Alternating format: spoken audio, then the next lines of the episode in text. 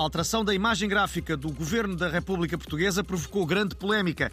Caíram as quinas, os castelos e a esfera armilar e ficaram apenas dois retângulos e um círculo, que terão custado 74 mil euros. A ideia, dizem, é tornar o logotipo mais inclusivo, plural, laico e ecológico.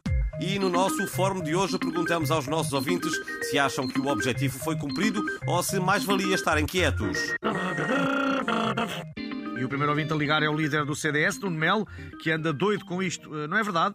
Pois claro que andam. Já agora mudavam também as cores da bandeira. E além do verde o amarelo e o encarnado, usavam laranja, lilás, azul e todas as cores do arco-íris para ficar mais inclusivo. O que é que vão fazer a seguir? Substituir o busto da República pelo busto do Cristiano Ronaldo para ver se fica mais LOL? Ou pelo busto da Miss Portugal? É preciso ter topete. Uh, muito obrigado. Liga-nos agora ao líder do PSD, Luís Montenegro.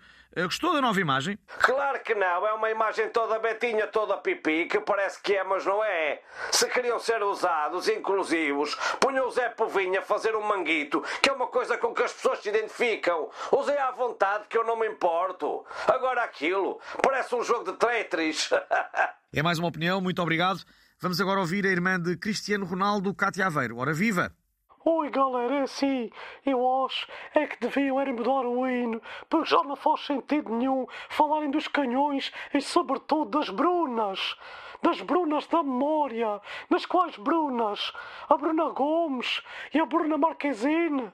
Mas faz algum sentido o nosso hino falar delas?